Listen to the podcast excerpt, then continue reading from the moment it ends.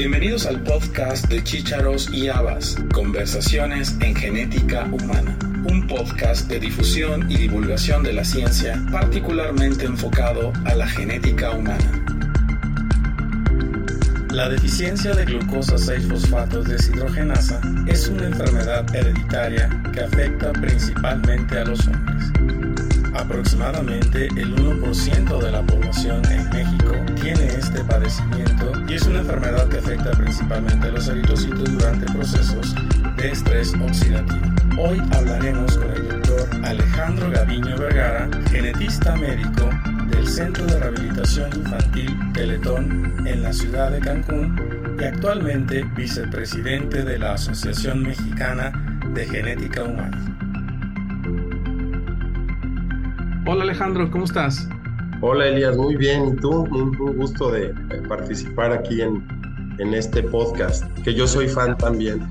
Gracias. El gusto es para nosotros porque justo contigo vamos a desvelar el misterio de las habas de este podcast. De Chicharos ya hablamos en el primer capítulo y en esta segunda temporada vamos a entender por qué hablamos de habas cuando hablamos de conversaciones en genética humana. Vamos a empezar Alejandro, platícanos ¿Qué haces? ¿Qué estudiaste y dónde estás? Bueno, pues yo soy eh, médico especialista en genética. Yo eh, estudié mi especialidad en el Instituto Nacional de Pediatría ya tengo más de 10 años aquí en, Quintana Roo y pues ha sido un, un, honor para mí porque he impulsado la genética desde cero, que no en un inicio pues no había nada y ahora pues me da mucho gusto saber que ya contamos con clínica de alteración de la diferenciación sexual, tenemos eh, pacientes con eh, errores innatos del metabolismo en tratamiento, entonces pues es, es, es un gusto eh, y pues actualmente estoy en la mesa directiva como vicepresidente de la Asociación Mexicana de Genética Humana y, trabajo en el CRIT Quintana Roo, en el Centro de Rehabilitación Infantil Teletón y también soy docente.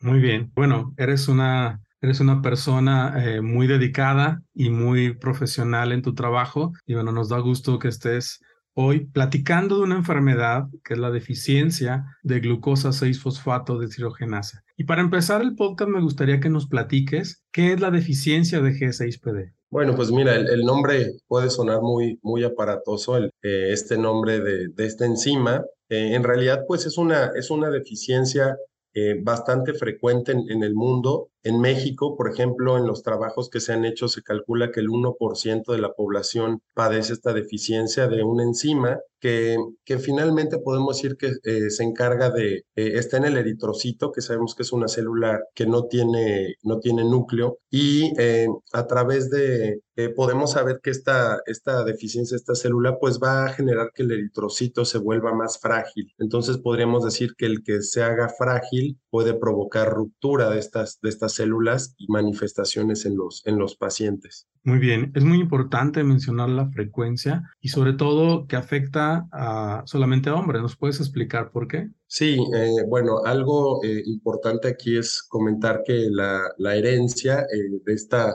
de esta deficiencia es ligada al X. Entonces, con esto podemos decir que ya no, ya no utilizamos los, eh, los términos como dominante o recesivo ligada al X. Las mujeres pueden incluso tener algunas manifestaciones, como sabemos las mujeres tienen dos cromosomas X y a través de un proceso que se llama inactivación del cromosoma X, donde ciertos genes que están en el X pueden, eh, en el que está eh, inactivo o está afectado pueden eh, alterar al, otro X, pues puede ser que las manifestaciones en las mujeres sean más leves. En cambio, en el caso de los hombres, que son XY, al presentarse solamente en una de las X, pues las manifestaciones van a ser mucho más graves. De hecho, se calcula que la frecuencia es de el 90% de los casos en, en varones y 10% en mujeres. ¿Cuáles son las manifestaciones clínicas de esta deficiencia? Pues mira, en, en, realidad las manifestaciones, lo más frecuente que podemos ver en, en estos niños es ictericia. Los niños se ponen francamente ictéricos, amarillos, podemos decir. Esta ictericia eh, puede ser desde el nacimiento hasta eh, etapas en las cuales pueden estar eh, asintomáticos, ¿no? Es, es una, es una eh, deficiencia que puede pasar por muchas fases, incluso cuando no se hace un diagnóstico temprano oportuno, podemos no, no, sospecharlo, ¿no? Pero los principales síntomas van a ser, pueden tener la ictericia, diarrea, vómitos y problemas para el crecimiento, sobre todo. Muy bien. ¿Hay algunos factores que, que detonen estos, estos, estas crisis o son manifestaciones frecuentes en los pacientes? Sí, de hecho, eh, de los factores más importantes que lo pueden desencadenar son algunos eh, medicamentos que, que pueden eh, generar estas crisis de, de, esta ruptura de los eritrocitos. También pueden ser algunas infecciones, por ejemplo, los virus de la hepatitis B, la hepatitis A, el citomegalovirus, algunos tipos de neumonías también están relacionados. Y en cuanto a los medicamentos, pues en realidad hay un grupo grande, pero sobre todo son medicamentos como los antimaláricos y algunos antibióticos como la ciprofloxacino, sulfonilureas, glibenclamida, que serían ahí los eh, eh, que, se utilizarían en los casos de diabetes, ¿no? Y, son algunos de los medicamentos que, que se pueden relacionar y los alimentos, en específico las habas, que son un, eh, un elemento que, que puede generar esta ruptura con mucho mayor facilidad de los eritrocitos. De hecho, hay un compuesto que se llama la dopaquinona, que es un potente antioxidante, ¿no? Y esto va a generar una mayor eh, ruptura de estos eritrocitos. Justo, justo de eso quería que, que habláramos. ¿Podrías eh, platicarnos sobre el fabismo y si has visto casos de fabismo en México?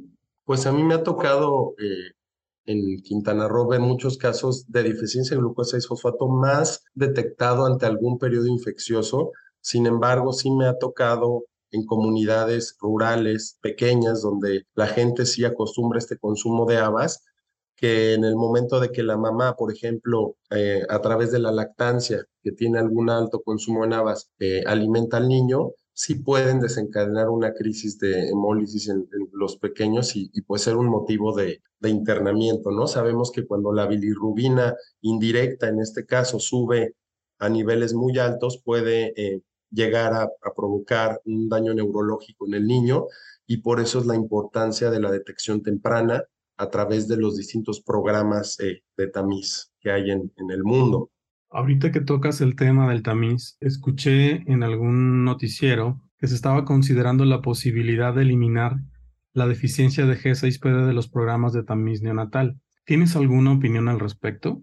Pues, en, en por ejemplo, en nuestro país, eh, en, la mayoría de las instituciones, de hecho instituciones públicas y privadas, sí lo tienen contemplado. Eh, hay instituciones, de hecho, que solo hacen el tamiz para cinco enfermedades y está contemplado.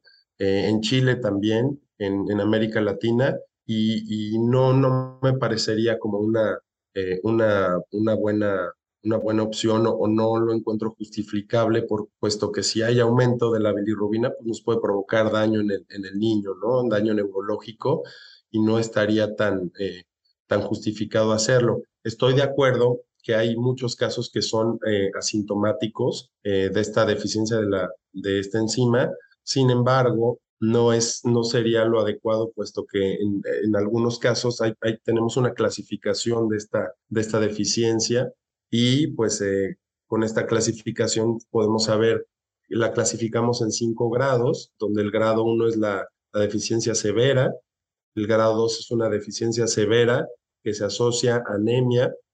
Eh, el grado 3 es una deficiencia moderada con una actividad del 10 al 60% de la enzima. Y la clase 4 es una actividad normal que va del 60 al 100%. Entonces, este, pues realmente muchos caen en, clase 4, pero debemos de pensar también, a mí, por, en la experiencia He visto aproximadamente unos 30, 40 casos acá y casi todos están siempre en el grupo 3. Eh, también me han tocado del grupo 2 y eh, la, la minoría han estado en el grupo 4.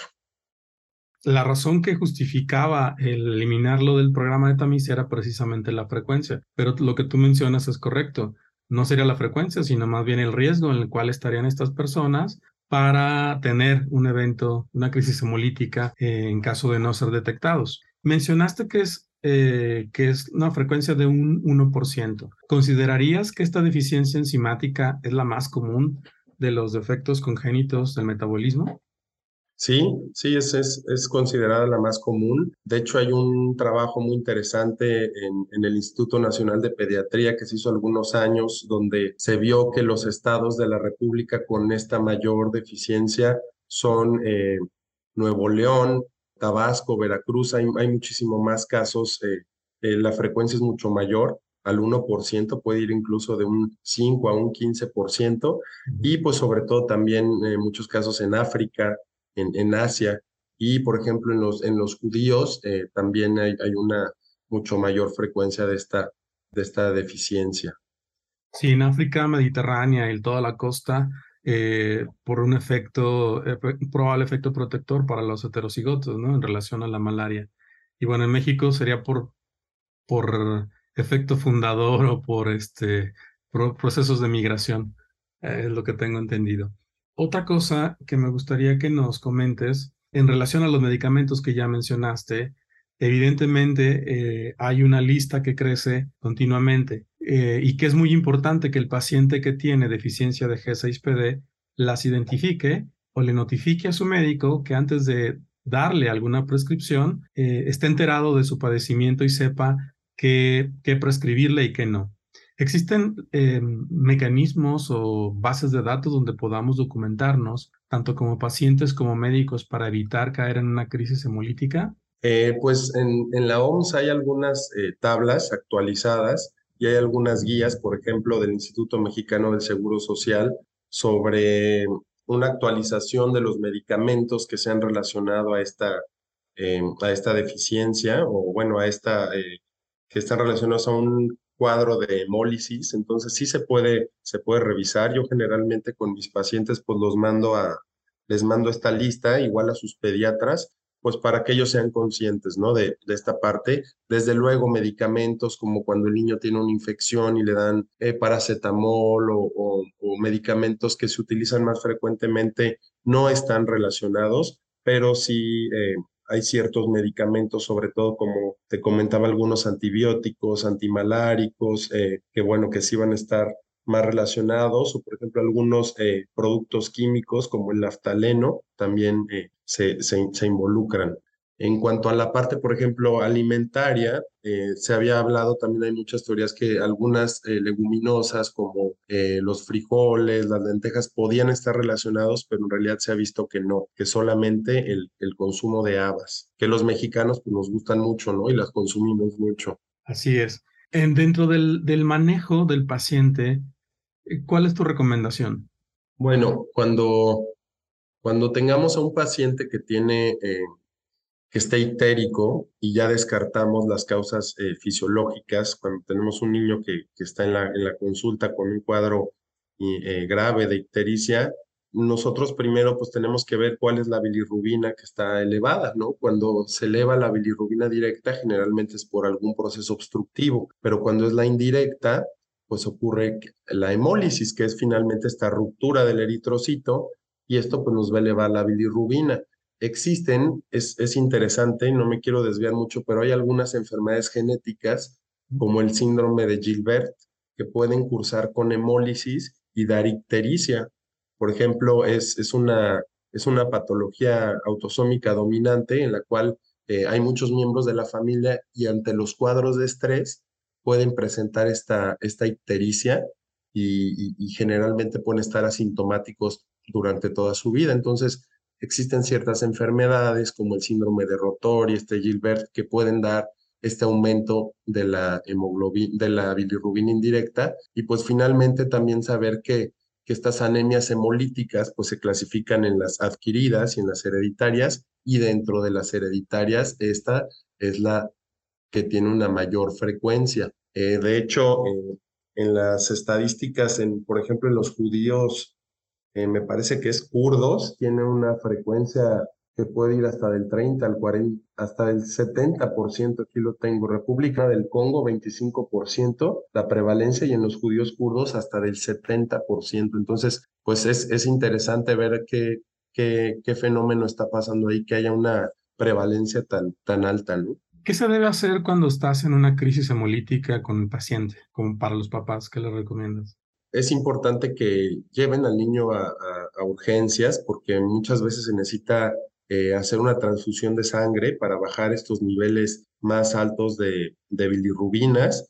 En algunos casos no tan severos se les puede hacer este, fototerapia que les ayuda también a, disminuir esto y, eh, y en los casos leves pues simplemente se mantienen en vigilancia.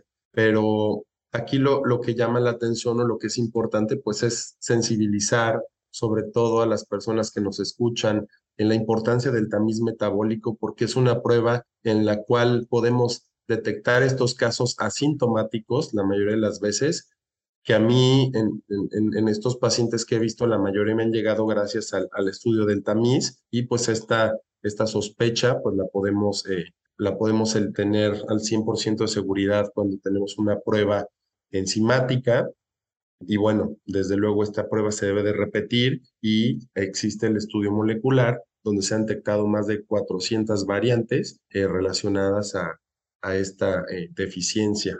Así es. Dentro del, de lo que mencionabas en relación al manejo de las crisis hemolíticas, esta es una enfermedad que rompe un poquito el paradigma de las enfermedades metabólicas, porque cuando hay una deficiencia enzimática, o, o la enzima que hace falta, o eliminas el sustrato, o haces restricciones alimenticias.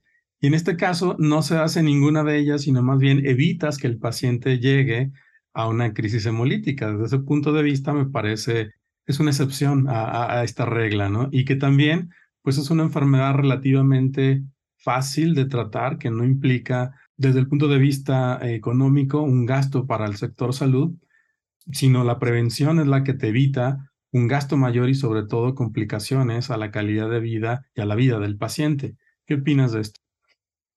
Sí, desde luego eh, esta detección temprana y esta, esta calidad de vida, lo que podemos llegar a evitar y no yéndonos como en esta maravilla de la genética y estos estudios y, estas terapia génica y, reducción de sustrato y reemplazo enzimático. No, simplemente es evitar esta exposición a estos niveles altos de bilirrubina y pues esto nos da una, nos, nos hace mucho más práctico las cosas. Eh, es importante asesorar a las, a las parejas, también dar el asesoramiento genético sobre estas patologías y, eh, y pues desde luego podemos evitar si, si tenemos a un, a un paciente, a un niño con esta deficiencia y lo tenemos con una buena alimentación, eh, lo mantenemos sin los medicamentos que están relacionados a esta ruptura de los eritrocitos y cuando tenga alguna infección, que podría ser algún dato de alarma, que la fiebre no suba, porque esto pues también nos puede dar un periodo de, de hemólisis y de ruptura de, de, estos eritrocitos. Entonces, si nosotros somos conscientes de esto,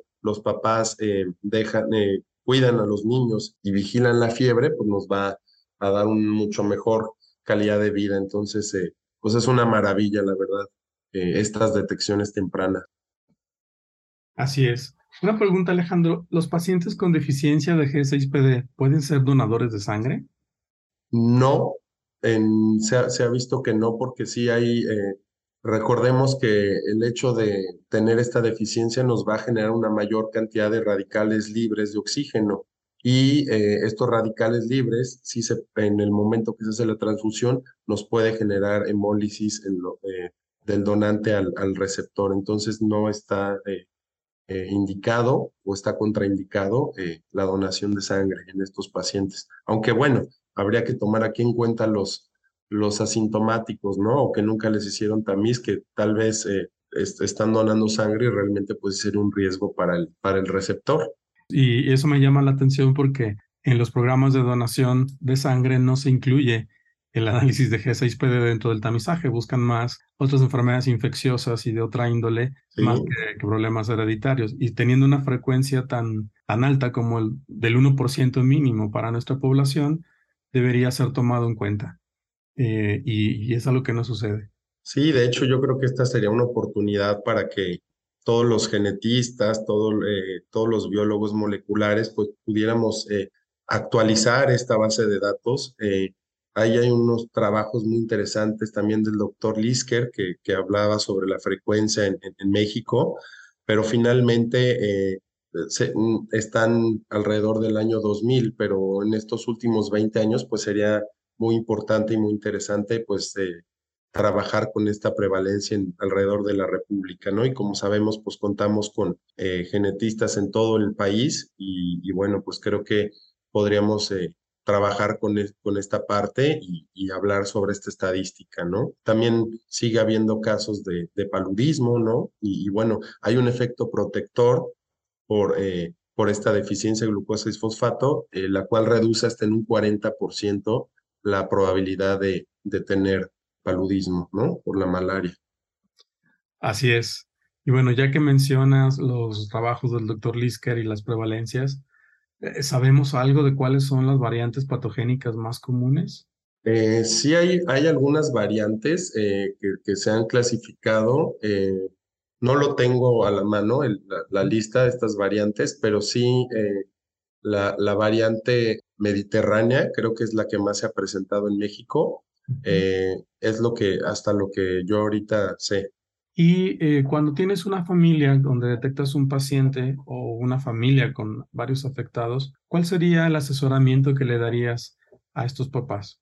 Pues es importante primero, en, el caso de que tengamos eh, varios hijos afectados, estudiar si son más de, dos hijos, bueno, más de hermanos, ya sabríamos que la mamá es, portadora, si hubiera algún hermano de la mamá eh, afectado también, pero eh, es importante en los casos donde hay solamente un caso o hay muchas mujeres, pues eh, estudiar a las, a, las, a las mujeres para ver si ellas fueran heterocigotas. Recordemos que el heterocigoto es cuando en uno de sus dos alelos tiene esta variante que, puede condicionar la enfermedad y, y, y, pues en base a eso poder determinar realmente dar ese asesoramiento genético, eh, sobre todo en los casos pues de que el, el, bebé sea de sexo masculino, ¿no?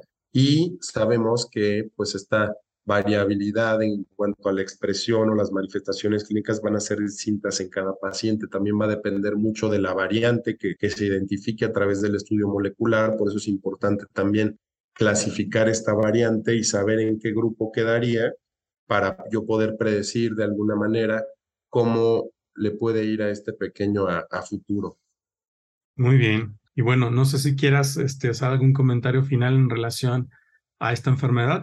creo que ya hemos tocado los puntos más importantes y sobre todo la relevancia que tiene el saber de una enfermedad metabólica que está considerada como la más frecuente en nuestra población y en otras poblaciones. Sí, pues bueno, yo lo que remarcaría para las personas que nos, que nos escuchan es eh, primero el, diagnóstico preventivo, donde yo pueda detectar este tipo de patologías, el conocimiento de los médicos, de los estudiantes, de todas las personas que estamos involucradas en, el área de la salud sobre estas, eh, estas patologías, porque finalmente el que, no el que no conoce o el que nunca ha escuchado sobre esta deficiencia, pues nunca lo va a sospechar y pues esto le puede salvar la vida a un niño, ¿no? El, entender qué es lo que está pasando, qué debo de evitar, el hacerle a, los padres una lista donde digan esto no se lo puedo dar al niño, estos medicamentos no, no puede comer habas, las infecciones debo de tomar ciertas conductas,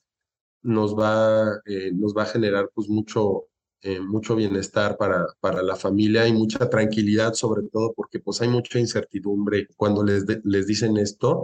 Es importante que cuando se tome una muestra de papel filtro en el tamiz para la deficiencia de esta enzima, se repita por segunda vez, porque muchas veces en la primera muestra puede salir una deficiencia de esta enzima y en la segunda salir normal. También en el caso cuando la segunda muestra sale normal, sale eh, alterada, yo lo que generalmente hago es hacer el estudio molecular para la búsqueda de esta variante, que sabemos que ya no les llamamos mutaciones, son variantes, y, y bueno, identificar este, pues este, esta variante y saber cómo se va a comportar en el, en el niño. Pero esto, esto, es la, esto es una parte muy interesante porque a los genetistas nos dice nos habla de la parte clínica y de la parte molecular, es decir, la biología molecular no es solamente eh, en, eh, buscar a nivel del DNA una variante o un cambio pequeño, sino es trasladar esto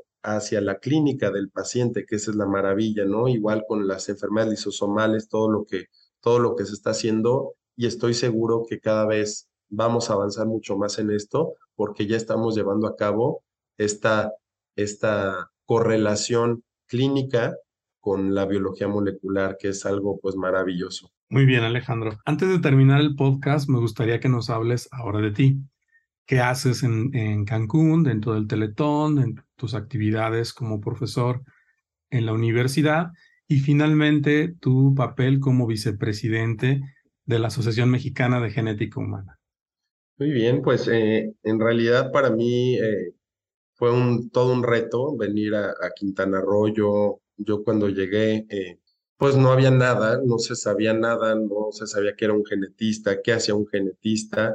Y, creo que a través de los años he podido transmitir esa semilla o ese amor o esa pasión por, por lo que son las enfermedades genéticas. muchas veces el pensar que estamos en una zona turística eh, no nos puede hacer pensar que no tenemos casos de, este tipo de enfermedades y en realidad hay muchísimos casos. En Quintana Roo ya tenemos una población aproximada como de dos millones y medio de habitantes y muchos de ellos están en comunidades pequeñas. He tenido muchos casos de fenilcetonuria, muchas enfermedades metabólicas y lisosomales en tratamiento que, que pues que en un inicio no se habían diagnosticado por la falta de, de personas pues que, que nos dedicamos al área de la genética. Eh, hay citogenetistas que han venido acá eh, a, apoyar esta parte también. Y, bueno, eh, eso, es, eso es algo que, que, a mí me llena mucho. yo trabajo en un centro de rehabilitación donde vemos a niños con discapacidad, discapacidades motoras, discapacidades musculoesqueléticas, vemos muchos problemas, por ejemplo, distrofias musculares, eh, problemas cromosómicos.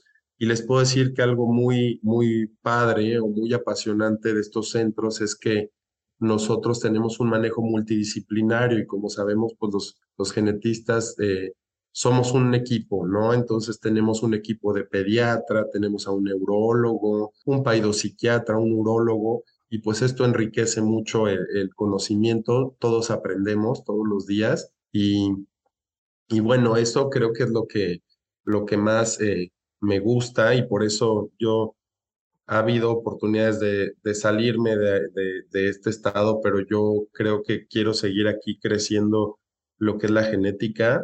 En la península ya tenemos en Mérida varios genetistas, también ya hay otra genetista que en Quintana Roo en Campeche. Entonces es un trabajo que, que estamos haciendo en conjunto para impulsar pues, ese seguimiento de, de las generaciones jóvenes.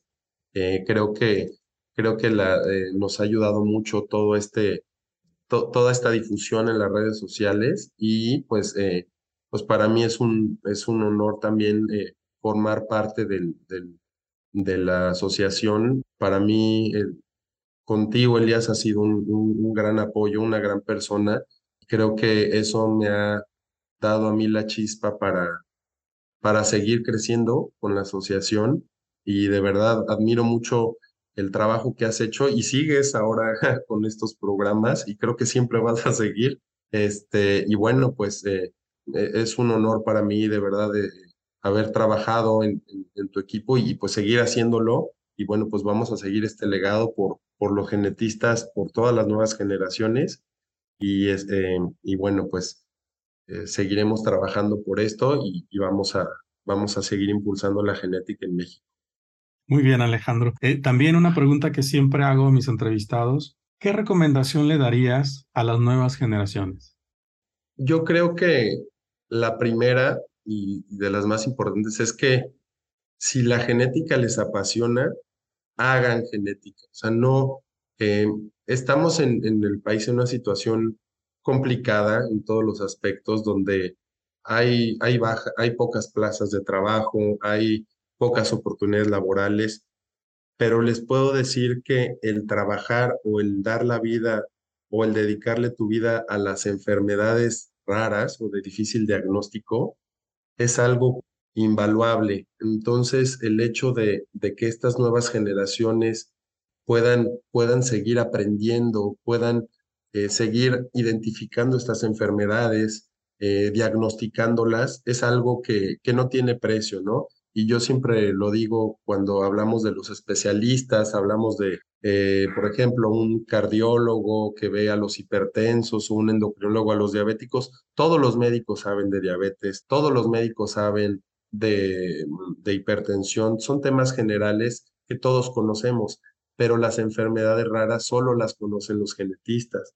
Por eso es tan importante difundirlo y sobre todo trascender, el trascender y dejar una semilla, el, el, ser profesor, por ejemplo, para mí eso me encanta, el que algún, un alumno me busque y me diga, había un paciente y me dio mucho gusto, lo pude diagnosticar, supe a dónde mandarlo. Todo esto pues es algo que, que no tiene precio y, y creo que la genética pues es una especialidad maravillosa y yo sí motivo mucho a, las nuevas generaciones. No, nosotros vamos a ir abriendo el camino, no necesitamos que nos, eh, que, que, que, nos, eh, nosotros lo, lo, estamos haciendo, no, no, nos, no nos desanimemos. Yo creo que viene un nuevo cambio. Eh, en esta, en la asociación, yo he tenido, desde que iniciamos contigo, es una muy buena percepción de, de nuevos cambios y eso es lo que queremos, ¿no? Eh, generar nuevas generaciones. Hay personas que son muy brillantes. Eh, reconozco mucho el trabajo de los citogenetistas y de los biólogos moleculares. Somos un equipo muy grande donde debemos de, de continuar con esto y, y, pues abrir estas oportunidades. Las personas que les guste la genética, disfrútenla, vívanla todos los días, escuchen los podcasts, que yo los escucho cuando vengo manejando, siempre los oigo y de verdad que, que me gusta mucho y, y, bueno, y pues compartirlo, ¿no? Finalmente, el, muchas universidades no tienen esta materia y a veces el hecho de no conocerla, pues es el, el, el desconocimiento es lo que hace que no nos, eh, no nos enganchemos con esto, ¿no? Entonces, así como dicen que la psiquiatría llama a los psiquiatras por como que la psiquiatría te llama porque tienes este problemas eh, mentales. La genética también nos llama, ¿no? Yo no, yo no les sé decir qué problemas tengamos los genetistas, pero. Oh, qué malformaciones. y nos llama también de la sangre. Muy bien, Alejandro. Ahorita que hablaste de redes, ¿cuáles son tus redes sociales?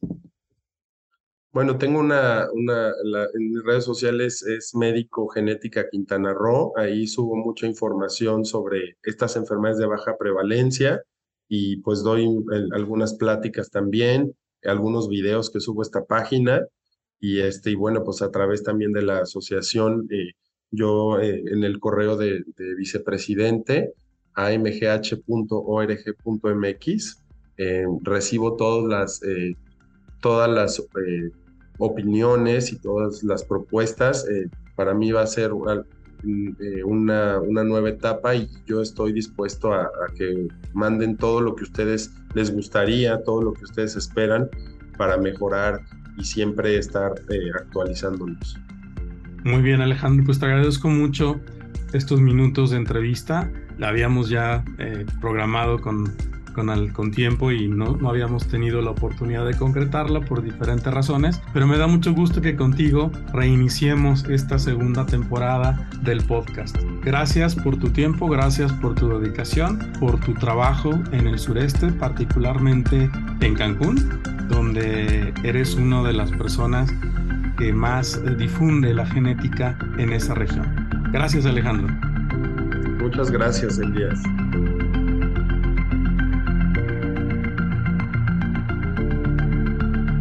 Gracias por haber escuchado este episodio del podcast de Chícharos y Habas, Conversaciones en Genética Humana. Te esperamos la próxima semana con un nuevo episodio y te invitamos a que te suscribas gratuitamente en cualquiera de nuestras plataformas.